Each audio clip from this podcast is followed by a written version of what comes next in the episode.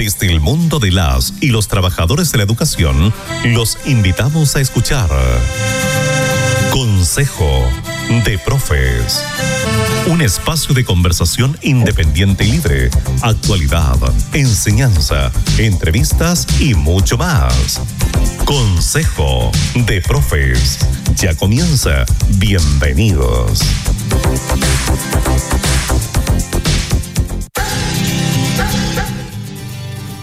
Hola, hola, ¿qué tal? Muy buenos días. Hoy sábado 27 de noviembre damos inicio entonces a nuestro programa Consejo de Profes. Hoy, programa especial. Antes de, todo quiero enviar un saludo gigante a nuestra compañera Gladys, que no nos puede acompañar el día de hoy, pero sí nos está escuchando. Enviamos un abrazo fuerte para ella y les cuento que el programa del día de hoy viene cargado de sorpresas, pues nunca hemos tenido la oportunidad de, conversar precisamente con un gremio que es fundamental, ya fundamental en todo proceso educativo, no tan solo en las escuelas, sino que también jardines infantiles, BTF. Y para ello vamos primero a hacer una pausa musical y a la vuelta vamos a conocer quiénes son estas dos grandes mujeres que nos acompañan el día de hoy para dar a conocer la organización que ellas están representando y en qué se encuentran en la actualidad. Hacemos una pausa y ya volvemos.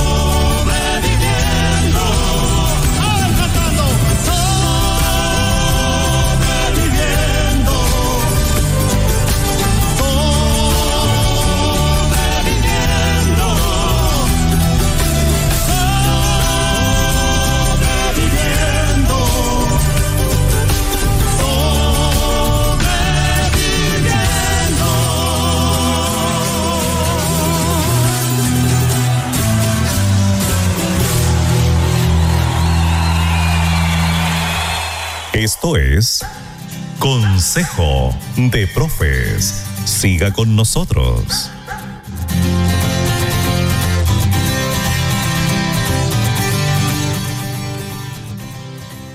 Ya estamos de vuelta entonces y escuchábamos Sobreviviendo de Iyapu. Antes de irnos precisamente a la pausa musical, solo dábamos algunas pistas de las personas que nos podían estar acompañando el día de hoy.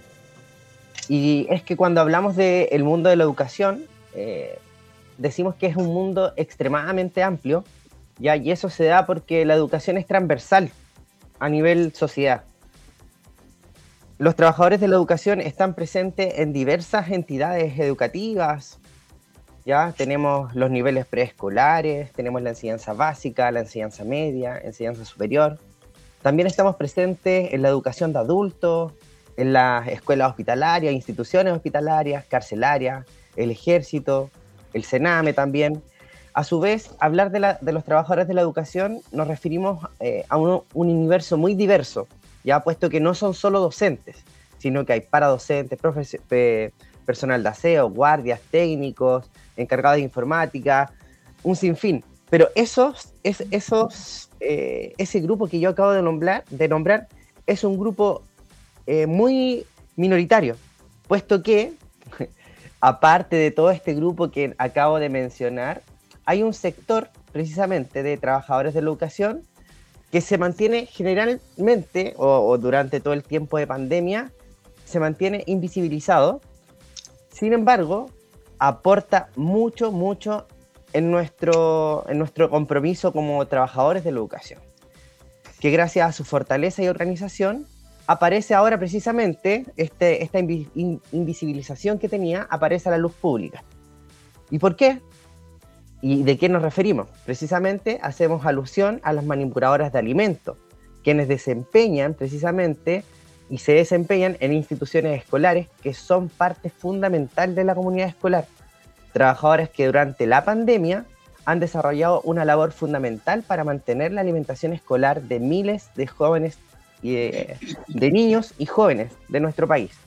Y precisamente para poder visibilizar la acción que ellas están realizando, invitamos a conversar sobre esto a nuestras compañeras, María Teresa Bejar, quien es presidenta de la Federación UNAMA, que corresponde a la Unión Nacional de Manipuladores de Alimentos, y a Mariana Moraga, quien es directora del FENACIM PAEPAP, que es la Federación Nacional de Sindicatos de Manipuladoras de Alimentos. ¿Cómo están, chicas? Bienvenidas. Hola, buenos días, Camilo. María Teresa. Sí, ¿Cómo estás, Mariana? Buenos días, Camilo. Muchas gracias por invitarnos. Un agrado estar con ustedes. Está muy bien, gracias. Bien, durante el mes de noviembre vamos a entrar de lleno en materia, porque la hora que tenemos de programa se nos hace muy poco. Durante el mes de noviembre de este año, ustedes, como manipuladores de alimentos, irrumpieron con fuerza en la escena pública, eh, haciendo un llamado a paro demostrando un alto nivel de adhesión y de organización. La sorpresa es aún mayor cuando uno observa las dificultades que ustedes han tenido que enfrentar precisamente con las organizaciones sindicales en medio de pandemia. Ya, en efecto, el teletrabajo contribuyó precisamente a aislar a muchas organizaciones, ¿ya? Y que obviamente eso favoreció en la práctica a los empresarios, porque no, no, no teníamos la capacidad de organización, ¿ya? Además, la nueva ley laboral exige que en tiempos de huelga se provea el personal destinado a atender los servicios mínimos. O sea, la empresa tiene el derecho de, si ustedes están en huelga, tiene el derecho de suplir su puesto porque tiene que cumplir con su función. Que es precisamente el caso que a ustedes le está, que está ocurriendo en el sector de la alimentación escolar. Bien, para poder dar eh, a conocer precisamente las organizaciones que ustedes encabezan, eh, pregunto, eh, Mariana, ¿cómo se organizan a nivel nacional? Bueno, tú, Camilo, te refieres al día del movimiento, de, de, nuestro movimiento. Bueno, la verdad es que nosotros hemos tenido bastantes movimientos desde que nos organizamos. Primero decir que el universo de las manipuladoras de alimentos en el país es alrededor de 38 mil trabajadoras que, que prestan el servicio de la alimentación escolar y preescolar. A eso se refiere cuando decimos programa de trabajadoras PAEPAP, programa de alimentación escolar y preescolar. Entonces, eh, nosotros comenzamos con un movimiento que hicieron las primeras sindicalistas, como pasar un poco chiquitito de historia, eh, que fue un grupo de, de, un primer sindicato, que no era más de 35 personas. Esto tiene toda una historia de mucha lucha, como mencionabas, y, y se comienza a hacer un trabajo primero para poder lograr que nosotros por año fuimos temporeras. Eh, las trabajadoras del programa de alimentación eran contratadas desde el mes de marzo hasta octubre, ya diciembre ya no, y, y si quedaban algunas era, era como la suerte, ojalá todas querían quedar porque ahí terminaba su contrato de trabajo por año, lo cual significaba una, una falencia de las personas que llevan más de 30, 35, 40 años en el programa de alimentación de lagunas previsionales importantísima, una situación que aún está por resolver porque eran tantos los problemas que teníamos Camilo y, y luego viene eh, el poder lograr que se contrataran a las trabajadoras eh, con su pago remuneracional de enero y febrero. Eso fue en el año 2014, ya, eh, o sea, ya se empezaron a, a solucionar muchos temas pendientes en el gobierno de la presidenta Michelle Bachelet. Nosotros hemos tenido un recorrido grande de luchas y esta última fue un poco más, eh, por así decir así, mencionada, en el sentido de que estamos, estamos aún en pandemia. Eh, como tú eh, también decías, a muchos trabajadores del país se les dio la posibilidad del teletrabajo, pero nosotros no tuvimos esa posibilidad porque nuestro trabajo dependía de la presencia de nosotros. De tal forma que Junaep buscó la modalidad de hacer llegar la alimentación por medio de canastas canastas escolares, ¿verdad? Que eran unas cajitas que se les daba el, alimento por 14 días a los niños. Entonces nosotros teníamos que ir a la preparación de estas canastas, a sanitizarlas, sanitizar los espacios, a preparar las canastas para que después llegaran a la mesa de los niños. Y, así trabajamos con miedo, dejando nuestras familias de lado. Muchas veces no teníamos cómo movilizarnos, no había movilización el año pasado, fue caótica el tema de la, de la pandemia en el año 2020, pero aún así nosotros llegamos a nuestras cocinas. El movimiento eh, tuvo eh, que ver con una estandarización del programa de alimentación. ¿Qué significa eso? Que Junaep implementa nuevas comidas, nuevas minutas, eh, con un trabajo administrativo que eh, es como para un técnico eh, profesional de alimentación. Nosotros no somos técnicos profesionales, este, este es un, oficio que bien, si bien es cierto lo hemos profesionalizado, hemos tratado de que todas nuestras colegas por medio de los gremios se eduquen, puedan sacar su enseñanza básica y media posteriormente completa, pero nunca hemos estudiado eso. Entonces nos parecía que esta estandarización no se había tomado en cuenta, eh, que no estaban dadas las condiciones para ejecutar este proceso que nos habían dicho. Mira, cuando tú quieres implementar que tu cocina de tu casa se convierta en un restaurante o casino, tienes que darle los medios para hacerlo. Es como para hacer el comparativo. Eso es lo que estaba sucediendo con Junaep. Nos dice que nosotros tenemos que preparar nuevas minutas que por los demás, el, programa es bueno en sí, pero no se tomaba en consideración las falencias que en nuestras cocinas nosotros tenemos, que son las infraestructuras, y también la parte administrativa que nos afectaba porque íbamos a ocupar mucho tiempo en, en hacer la parte administrativa y no en el y no en la comida que es lo primordial.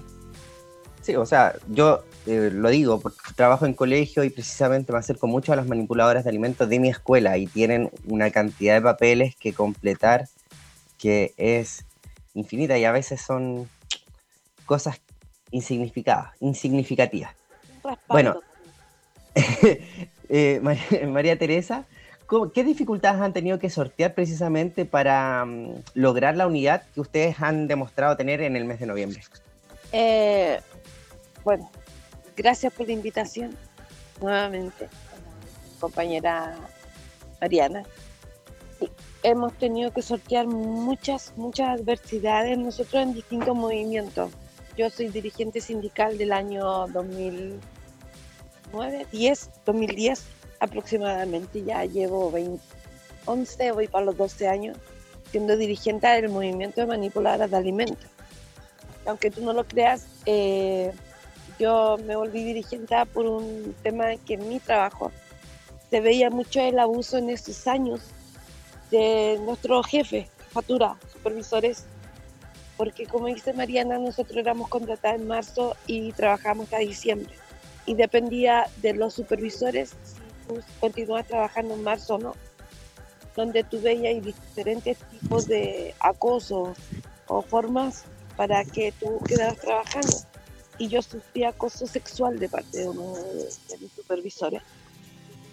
Y lo encontré tan bajo, tan, tan, tan, que decidimos armar un sindicato para defendernos como, como gremio y como mujeres en sí.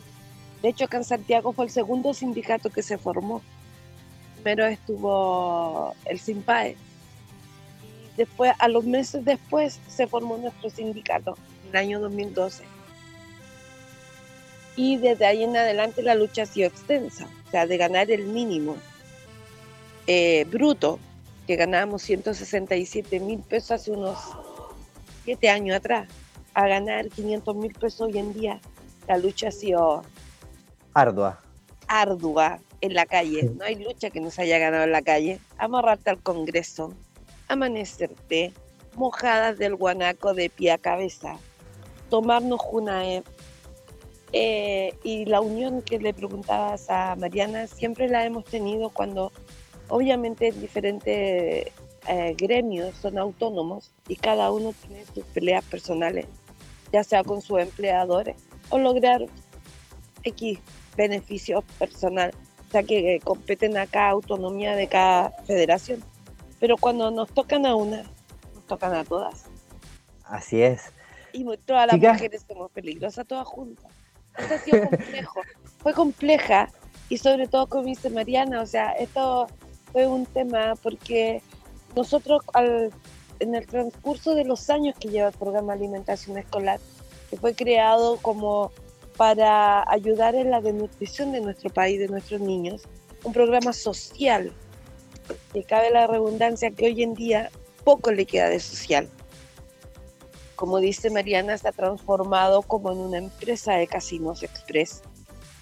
Em, a nosotros eh, no hay forma que nos puedan comprobar y no ha sucedido una contaminación ah, masiva en alguna cocina o en alguna región producto de nuestra manipulación de alimentos.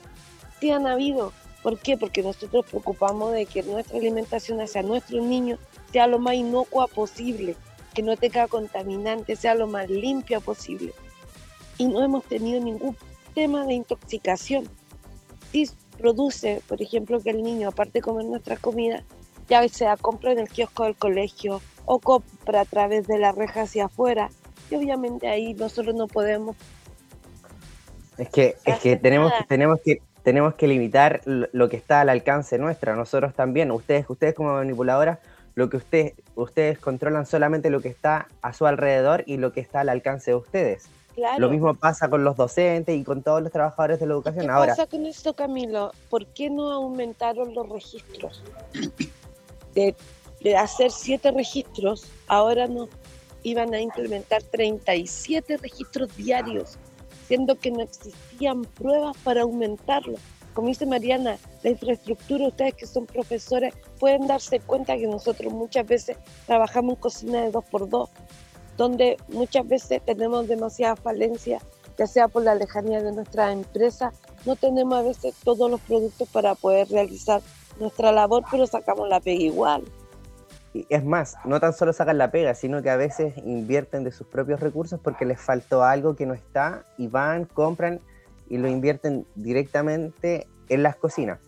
Quiero, quiero llevarla a otro tema, o sea, yo lo, hablo porque yo lo, he visto, lo, he visualizado precisamente en la escuela en la que yo trabajo. Bueno, eh, en general, los trabajadores de la educación estamos divididos por nuestro sector particular, ¿ya?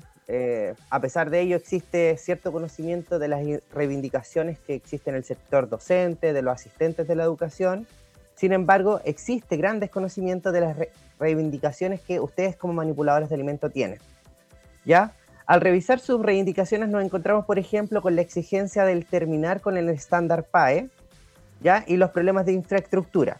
Precisamente la huelga que realizaron este año también tuvo una serie de reivindicaciones que a pesar de la inmensa importancia de su labor, no son suficientemente visibilizadas.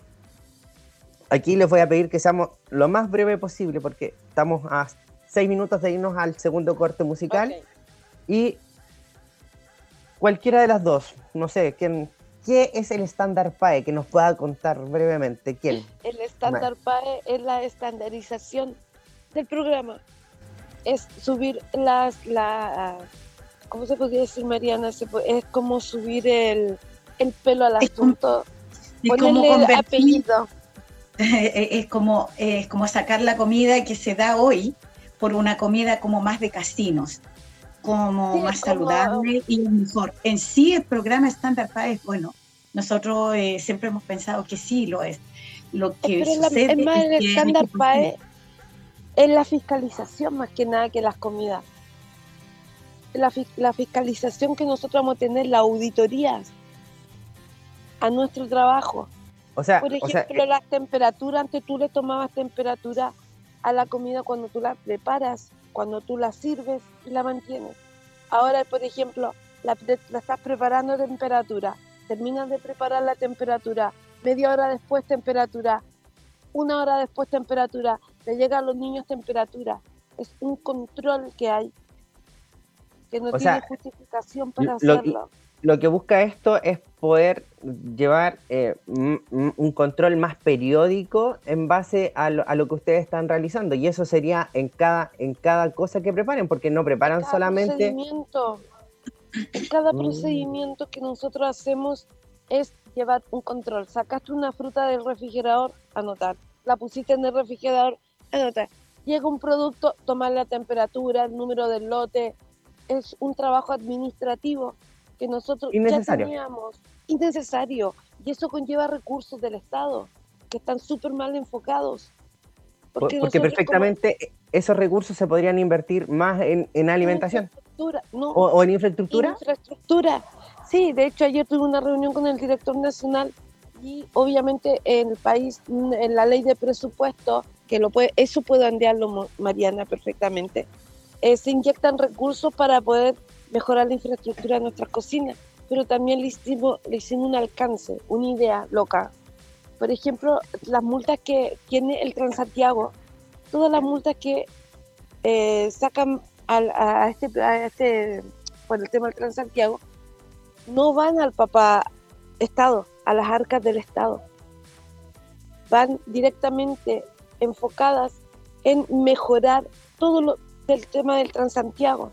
¿Por qué las multas que sacan a nuestros empleadores por no cumplir, por incumplimiento, por diferentes motivos, en vez de irse a las arcas del Estado, se van a un fondo tal del mismo programa de alimentación y vamos mejorando todo lo que tiene que ver con el programa de alimentación, ya sea la infraestructura de los colegios. No hay para qué pedirle plata a la, al Estado de la ley de presupuesto.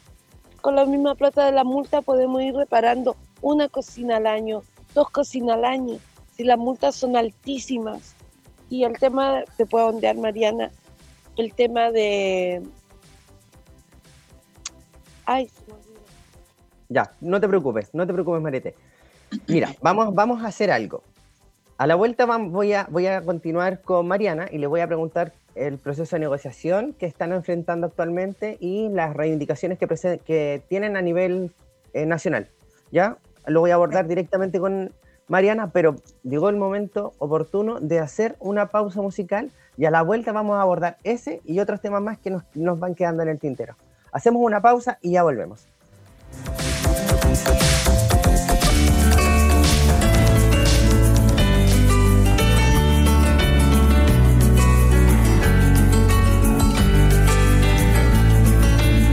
Papá, cuéntame otra vez ese cuento tan bonito de gendarmes y fascistas y estudiantes con flequillo y dulce guerrilla urbana en pantalones de campana y canciones de los Rolling y niñas en minifalda. Papá, cuéntame otra vez todo lo que os divertisteis, estropeando la vejez, oxidados dictadores, y cómo cantaste al vent y ocupasteis la Sorbona en aquel mayo francés, en los días de vino y rosas.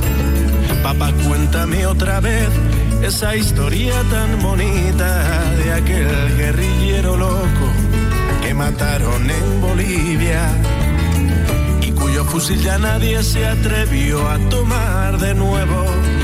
Como desde aquel día todo parece más feo Papá, cuéntame otra vez que tras tanta barricada y tras tanto puño en alto y tanta sangre derramada, al final de la partida no pudisteis hacer nada y bajo los adoquines no había arena de playa. Fue muy dura la derrota, todo lo que se soñaba se pudrió en los rincones, se cubrió de telarañas. Y ya nadie canta el vent, ya no hay locos, ya no hay parias, pero tiene que llover, aún sigue sucia la plaza. Queda lejos aquel mayo, queda lejos San Denis, que lejos queda ya por Sartre, lejos aquel París sin embargo, a veces pienso que al final todo dio igual, las hostias siguen cayendo sobre quien habla de más. Y siguen los mismos muertos, podridos de crueldad. Ahora mueren en Bosnia los que morían en Vietnam. Ahora mueren en Bosnia los que morían en Vietnam. En.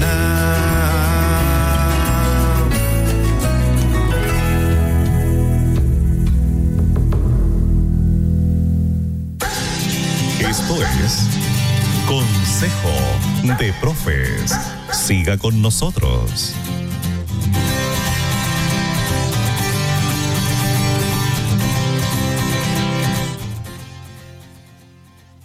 Ya estamos de vuelta entonces y antes de irnos a la pausa dije que íbamos a continuar con Mariana para ver si nos podría explicar precisamente el proceso de negociación que están eh, enfrentando actualmente y cuáles son las reivindicaciones fundamentales que plantean ustedes a nivel nacional. Bueno, Camilo, eh, pasa que nosotros todos los años tenemos una mesa en la que nos sentamos con de las diferentes eh, representantes de, todas las federaciones que hay en el país, que se abarca el universo de todas las manipuladoras. O sea, ahí está la representación de las 38 mil trabajadoras a nivel país. En esa oportunidad en que nosotros trabajamos una mesa técnica durante todo el año, evaluamos las falencias que vienen. Imagínense que venimos del año 2014 y sentarnos todos los años para poder estar firmando antes de que salgan las bases de licitación a fin de año es un trabajo bastante arduo. Es así que hemos conseguido lo que mencionaba eh, mi compañera Marité, que se aumente, digamos, el sueldo, un bono manipuladora, se den tres bonos de, en el año, en donde se le da una mayor eh, puntaje a las empresas que licitan para trabajar con nosotros.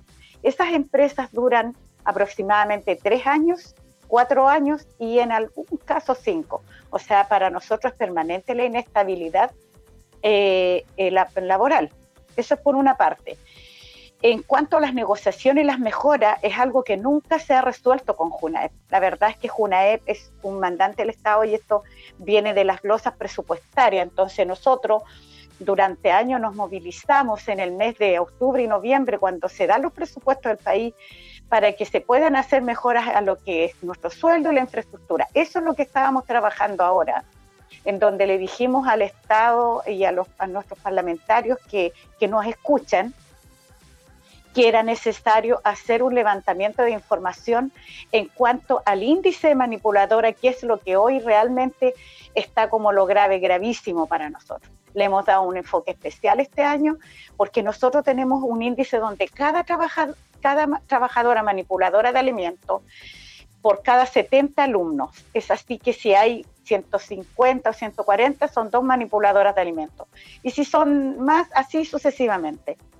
Pero nosotros consideramos que dadas las, exigencias que ha dado eh, durante todos estos años, era necesario que ese cupo ya no fuera 70, o sea, baje a 60 mínimo, y para eso hay que hacer un estudio del músculo esquelético, y aquí vienen profesionales que evalúan nuestro trabajo por un estudio ergonómico y se le ha solicitado a la glosa presupuestaria introducir un presupuesto para hacer este estudio ergonómico que diga, mira, aquí no necesitamos tres trabajadoras, necesitamos cinco como mínimo por todas las exigencias que JUNA ha implementado.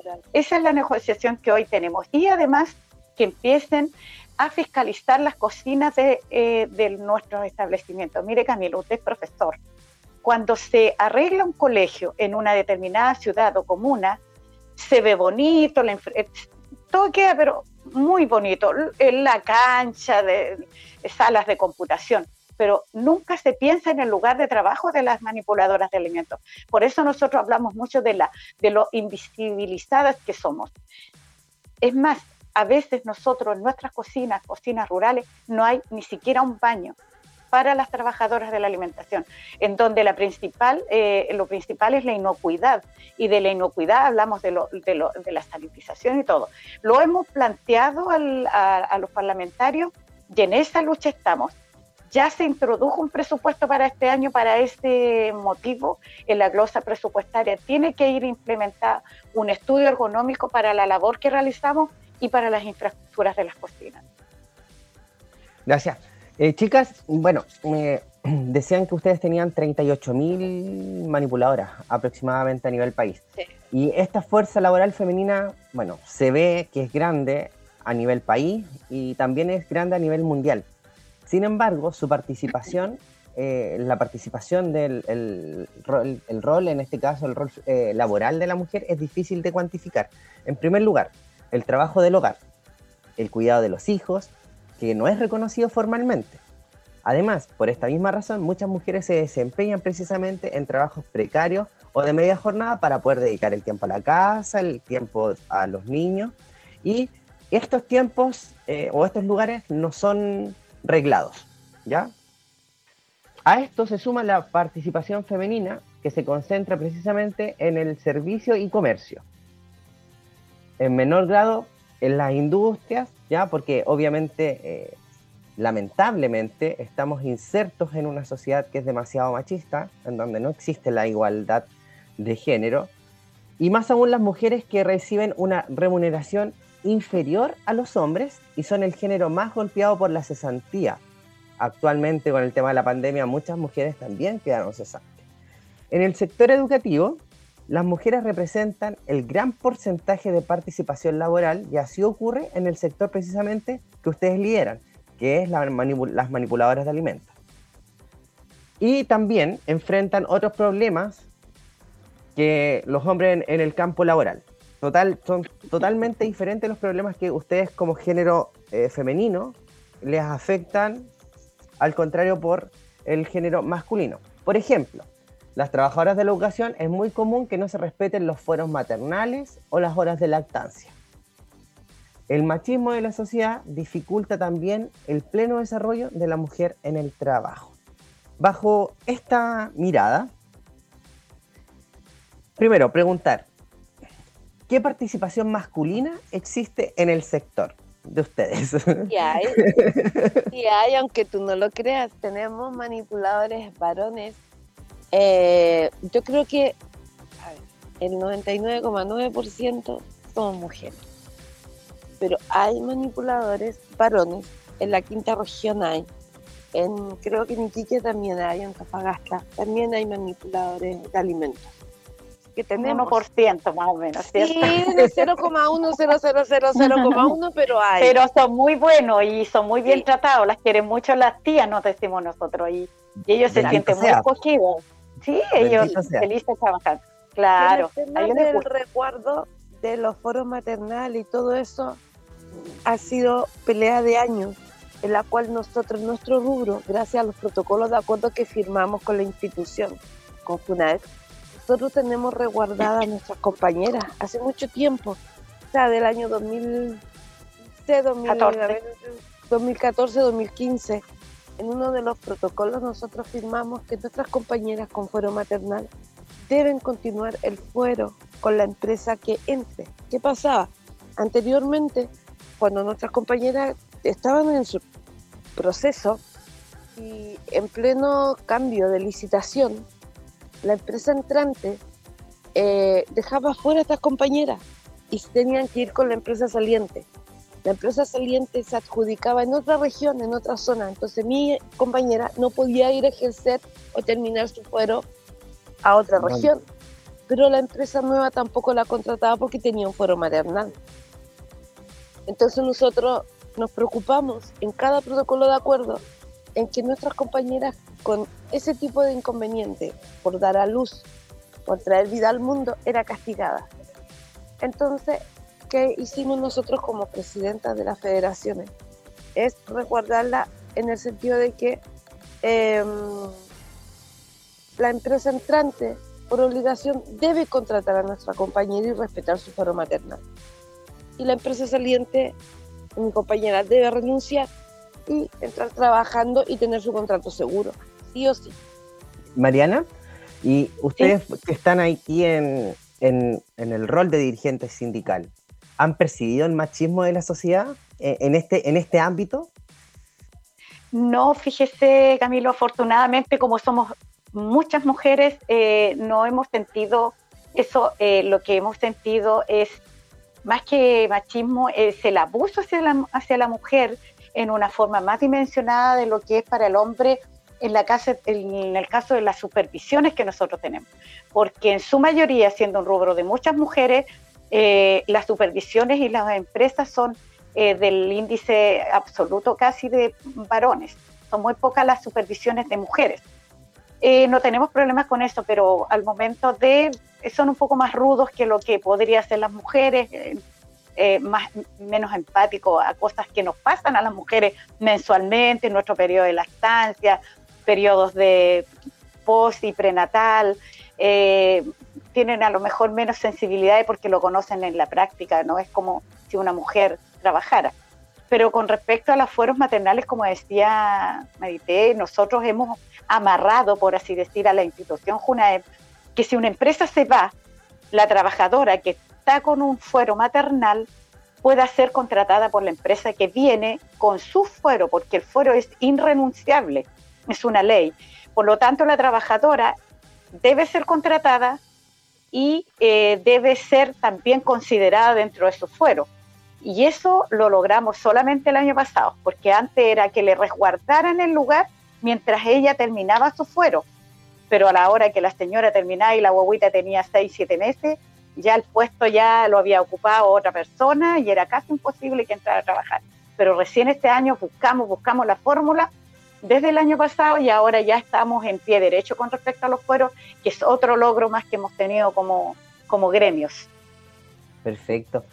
Los voy a llevar a otro tema. Estamos aquí tratando de abarcar lo más que podamos para poder eh, visibilizar lo que ustedes, eh, el rol que ustedes están cumpliendo. Desde el año pasado, precisamente, se estableció la Convención Constitucional que pretende elaborar precisamente la nueva Carta Magna para el país. La educación y los derechos sindicales son parte precisamente de esta discusión que tarde o temprano tendrán que iniciar los convencionales. No se han tocado, pero tendrán que iniciar. Y existen distintos sectores y organizaciones sindicales que, intentan, a pesar de las trabas impuestas, de las discusiones y temáticas que se abordan precisamente en la convención, eh, están ahí, están ahí. Y nosotros como organización, SUTE, Sindicato Único de Trabajadoras y Trabajadores de la Educación y otras organizaciones, precisamente estamos proponiendo discutir la vuelta de todo el sistema educativo al Estado. Y esto obviamente que también las involucra a ustedes, pues son trabajadoras y son parte integrante de, de cada comunidad escolar, por lo tanto deberían ser parte de los trabajadores estatales. Bajo este contexto, voy con Mariana y después me voy con Marité. Mariana, ¿qué piensan sobre la Convención Constitucional? Mire, Camilo, nosotros durante el tiempo en que se hizo el el rechazo, hicimos un llamado a nuestras bases a aprobar esta nueva constitución. Había que construirla en un escenario totalmente diferente en el día de hoy. Y hubo una masiva participación, pero lamentablemente nosotros no hemos tenido ningún acercamiento, o sea, seguimos eh, siendo invisibilizadas. Cuando se ve la educación, eh, usted lo decía al comienzo, no se ve a las manipuladoras de alimentos y somos parte de ella. Eh, no, no, sé en qué, en qué parte eh, la sociedad, incluso la sociedad nos tiene a nosotros. Y no hemos tenido ningún acercamiento en absoluto de ningún ente eh, de convencionales. Y nos gustaría llegar a esa parte. Con respecto a volver, bueno, yo creo que Marité igual lo puede ampliar. nosotros creemos que podríamos llegar a ser unas trabajadoras mejor evaluadas, porque eso nos daría una continuidad. Nosotros cada cuatro años licitar y tener este, esta incertidumbre de si yo voy a quedar o no voy a quedar trabajando, le caeré bien el supervisor o no le caeré como para que me deje en la hojita esa que dejan, que esa hojita igual nos causa resquemor eh, de por qué eh, un supervisor tiene que decir y si yo no le caigo bien no me va a dejar en esa listita, o sea, igual es complejo. Y volver al Estado, bueno, es, es lo que todos quisiéramos. Esta privatización a ningún trabajador de Chile le hace bien por la seguridad que ello implica en salud, en bienestar social y, lo que serán nuestras futuras jubilaciones. Imagínense nosotros, eh, con todo lo que le mencionaba, estas lagunas previsionales que tuvimos, creemos que somos parte de los trabajadores que teniendo una continuidad laboral de más de 20 años, somos las únicas trabajadoras del país que tenemos lagunas previsionales. O sea, es como extraño, porque a lo mejor el trabajador quedó sin pega, y por eso tiene esa laguna. Pero en el caso nuestro tuvimos la continuidad, pero el Estado de Chile no nos otorgó la seguridad como trabajadora. Y ese es un gran tema que vamos a tener que abordar en algún momento dentro de todos los temas que hemos ido solucionando en, el transcurso de los años. Gracias, Mariana. Hoy, eh, durante la pandemia eh, y el cierre de las escuelas, la teleeducación obviamente se impuso para todos. O sea, no, fue una, una una, decisión, sino que fue una imposición, ¿ya? Sin embargo, la presencia de ustedes como manipuladores de alimentos fue fundamental, precisamente como bien lo decían, para poder entregar la alimentación escolar. Y gracias a ustedes muchos estudiantes recibieron al menos la canasta básica de alimentos. ¿Ya? Bueno, eh, y esta canasta, eh, el gobierno decidió unilateralmente ya no entregar las canastas de alimentos correspondientes al periodo del 2 al 23 de diciembre. Esta medida afecta a 1.562.000 niños que pertenecen al programa de la Junta Nacional de Auxilio y Becas, JUNAEP. Marité, ¿cómo evalúan ustedes la labor han sostenido durante el año y medio de suspensión de la educación presencial? ha sido compleja, ha sido difícil para nosotros igual, porque como bien es sabido, nosotros, aparte de ser manipuladora de alimentos, somos tías, psicólogas, eh, consejeras eh, de nuestros niños. Obviamente todas tenemos nuestros regalones, muchas de nosotros nos preocupamos más allá de lo debido de nuestros niños. Eh, compramos, no sé, materiales. Tía, se me olvidó la cartulina, ya partimos a comprar la cartulina. Tía, se me olvidaron los lápices, ya compramos, ayudándole a hacer trabajos. Eh, o la muchas veces, cuando le duele una agüita. Claro, la agüita para el dolor de guatita. Eh, muchas veces comprando calcetas, comprando uniformes, haciéndonos responsables de nuestros niños. Fue difícil al principio el tema del apego que nosotros tenemos en las cocinas. Eh, como dices tú, de la canasta 13 ha sido complejo porque sabemos que ha sido una gran ayuda y gran aporte a todos nuestros niños y su familia. Más que nada. Pero también hay que mencionar que nosotros entregamos alimentación hasta que terminan las clases y lamentablemente se cierra el año escolar el día 5, más o menos de diciembre, el 2 aproximadamente. Y aún así, por eso se termina la canasta, porque adelantaron el proceso de cierre de año escolar Precisa, precisamente quería preguntar eso. ¿Cómo evalúan la decisión del gobierno suspender la canasta para este para el mes de diciembre, que ya está a la vuelta de la esquina? No. ¿Y, y, qué, y, qué han, y se han realizado alguna gestión como para revertir esta medida? De hecho, ayer, Camilo, tuvimos reunión con Junaev Nacional y le hicimos saber eh, la necesidad que hay a nivel país para la canasta número 13 y el director nos dijo que no había presupuesto, que estaba contemplado solo hasta la canasta 12, que eran 64 mil millones, si no me equivoco, 64 millones de pesos, 64 mil millones parece, que costaba la canasta y que él no los tenía. Si a él se lo entregaban, él feliz daba la canasta número 13, pero no estaban los recursos para entregarla. Porque obviamente el Ministerio de Hacienda entregó cierta cantidad de monto en dinero y, ya hasta ahí, era el presupuesto. Mariana. sí, agregar que eh, la, alimentación escolar se da siempre hasta mediados de diciembre, desde el 15 hasta el 10, 15 de diciembre. Entonces esta canasta número 12, que es la que se da para desde el 3 en adelante, equivale a los 14 días, que es la lo que promedian que dura la canasta. Entonces una vez dice, siempre se ha dado esa fecha, ¿por qué se tendría que dar más? Pero también hay que considerar que esa canasta no es muy eh, satisfactoria a la vista de, los de los padres. O sea, yo hablo desde el, desde el lado de las personas que reciben la canasta. Es una ayuda, es una ayuda eh, eh, a la alimentación, pero tampoco sustituye lo que sería el almuerzo de los niños que eso es como lo, principal. Eso, eso quería consultar yo porque yo también tengo mis aprehensiones al tema de la canasta, pero no las voy a verbalizar acá, sino que quiero que ustedes me cuenten precisamente, ¿consideran que la, la, lo que incluye la canasta es lo que se requiere? Porque yo partí en, en marzo ayudando precisamente también al tema de la, de la entrega de las canastas FUNAEP que eran traía mucho más cosas de lo que viene ahora en la caja. Claro.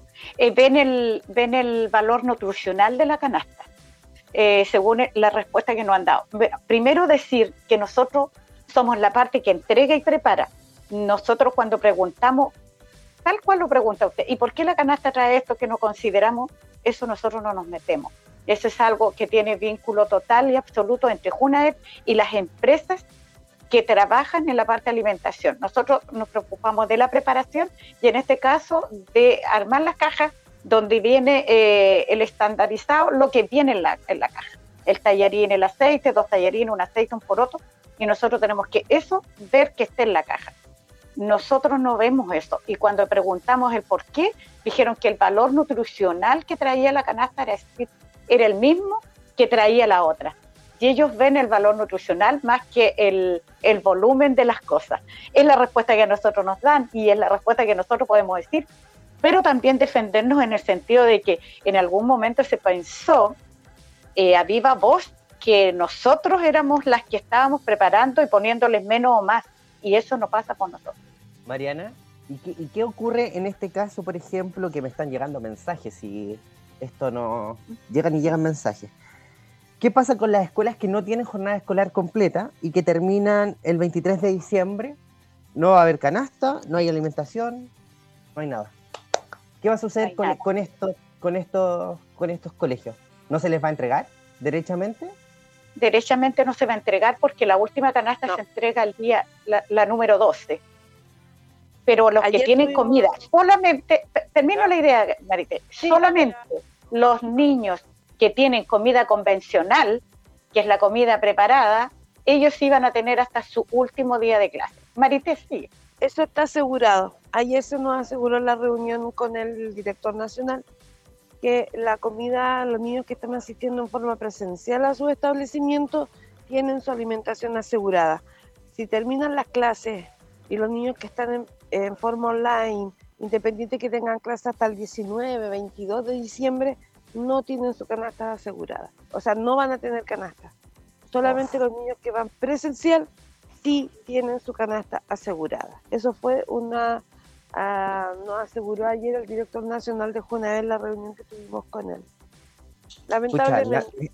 es lamentable. Mira, voy a, visibilizar lo que me acaba de llegar. Liceo Cervantes, básico ejemplo, no puede abrir presencial porque no cumple con protocolo COVID por fallas permanentes en la distribución del agua. Y esos niños no van a recibir la alimentación y, van, a estar, y van a estar con casa hasta el 23 de diciembre. Entonces. Disculpa, y se va a venir un tema puntual, súper súper grave en marzo. Hay muchas cocinas y comedores que no están aptos para empezar el año escolar, ya que en el estallido social, modo pandemia, sufrieron robos en, mucha parte de la infraestructura de los casinos y cocinas. Y en marzo se empieza todo, todo normal, todo presencial. ¿Qué va a pasar con los niños, las cocinas donde no están aptas para realizar o para cocinar, porque se robaron las cañerías de gas, no hay pomponas, se robaron todas las conexiones, las llaves, no tienen vidrio. ¿Cómo lo vamos a hacer si no va a haber canasta? Nos quedan seis minutos, chicas, y de esos seis minutos tengo que dejar para el tema musical que viene. Pregunto, pero eso, ¿ustedes están en proceso de negociación respecto a eso? Si se van a hacer algún tipo de arreglo o mantención o mejorar la infraestructura precisamente. Eso es lo que pedimos, eso es lo que pedimos la glosa, que se vea. Que, que, las cocinas estén, estén en las condiciones aptas para trabajar la alimentación. y aquí un llamado, un llamado a los directores, a los sostenedores, que se preocupen que las cocinas estén en el, el correcto estado. Porque lo más probable, miren, no sabemos, esto es al azar y esto es muy, muy así pensando, que si no está la cocina en buen estado, eh, nos vamos a encontrar con el escenario igual que pudiendo darse la comida convencional, se va a tener que recurrir a la canasta, eh, porque se ya, ya vieron que era una solución y no se va a cocinar. Entonces aquí es importantísima la labor de, los sostenedores y, directores de los colegios. Y si nos obligan a cocinar, nosotros los vamos a movilizar porque no tenemos las condiciones eh, laborales para nosotros poder prestar nuestro servicio. Y de calidad como los, nuestros niños lo necesitan.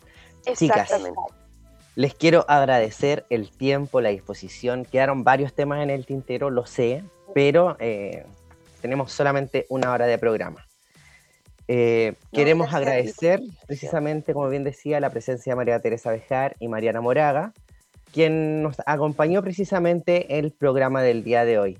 Les deseamos éxito en sus negociaciones y que se siga fortaleciendo la organización sindical del sur de Chile, estamos muy orgullosos de la labor que ustedes desempeñan y es necesario que los trabajadores de la educación logremos unificarnos de, eh, de una plataforma de lucha común precisamente y en beneficio de la felicidad de las próximas generaciones, es decir, de nuestros niños y jóvenes que están insertos en el sistema educativo. En defensa de la escuela, del trabajo educativo y de la comunidad escolar, en defensa de los derechos de los niños, niñas y adolescentes, en defensa también de la mujer trabajadora, por la unidad de las trabajadoras y trabajadores para enfrentar el neoliberalismo y por la vuelta de todo el sistema educativo al Estado. De esta manera entonces despedimos el programa del día de hoy y nos reencontramos el próximo sábado desde las 10 y hasta las 11 de la mañana por el 106.3 Radio Emoción. Chao, chao. Chao, gracias.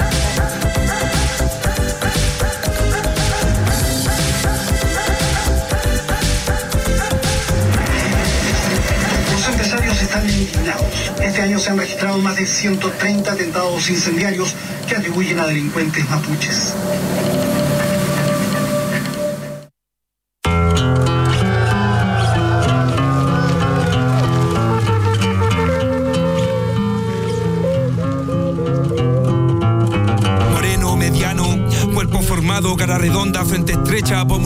Rómulos pronunciados de aire grave, sombrío como desconfiado. Raza indómita, ¿de qué respeto habla el Estado? No hay trato, no, no hay entrevistas a la historia. Esta cultura no cabe en un museo chivateo. La sangre pesa más que el agua catrileo.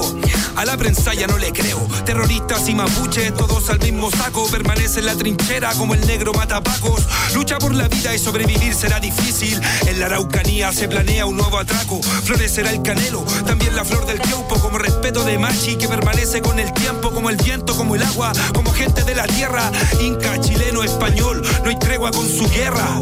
No me hablen de justicia, el sur es campo y se puso desde que enviaron la milicia, desde que el gobierno quema bosque y planta vinos con prisa. Cuánto niño baleado sin salir en las noticias. Ellos se imponen con miedo. Ellos se imponen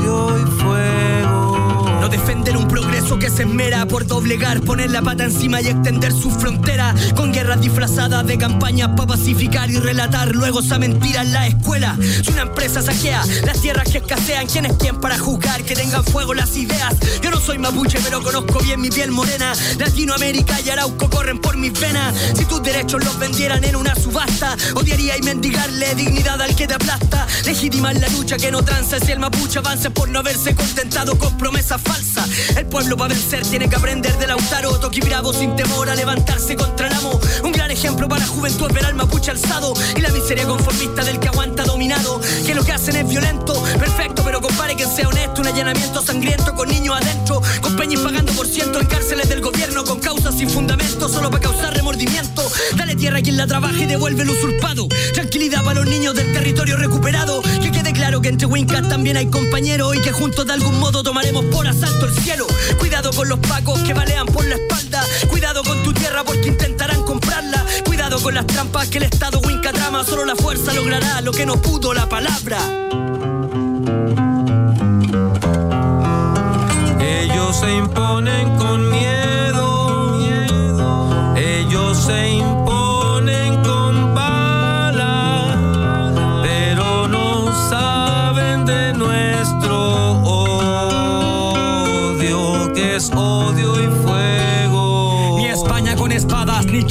balas han podido contra la fuerza de la sangre araucana. Países diferentes, pero el mismo remate. Tener el territorio para dárselo magnate. Nunca fue por la razón, siempre por la fuerza y por la televisión. Lo que te dice la prensa es que la reacción del mapuche es violenta, pero con mi gente a eso le llamamos resistencia. En la escuela le pusieron pacificación de la araucanía a esa historia tan sangrienta. Le llamas educación a lo que nada te cuenta y te mientes sin tener ni una vergüenza. Al rico el Estado lo respalda y con plata de tu impuesto se financia cada arma. Como el karma, algún día esa bala que lanzó el asesino sentirá su propia espalda. Más de un pueblo indígena está amenazado por el capitalismo que quiere arrasarlo todo. El costo del desarrollo es que no quede nada y por mientras consumir lo que se nos dé la gana. ¿Cómo sería que un día cambiarán por gas el aire que tu hijo respiraba? El canto de los pájaros por cartuchos de bala, la cara de felicidad por miradas cansadas, la rabia del mapuche crecerá en la batalla con la misma fuerza de una araucaria. Por su tierra sagrada no darán un paso atrás, por un mapuche muerto mil se levantarán.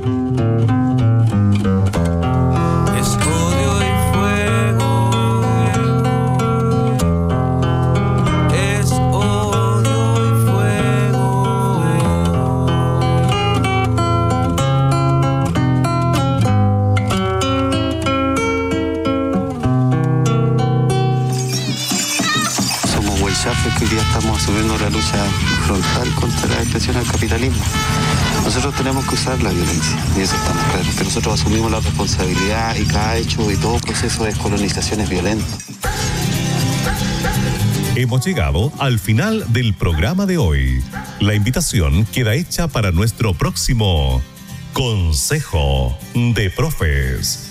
Un espacio de conversación independiente y libre, actualidad, enseñanza, entrevistas y mucho más.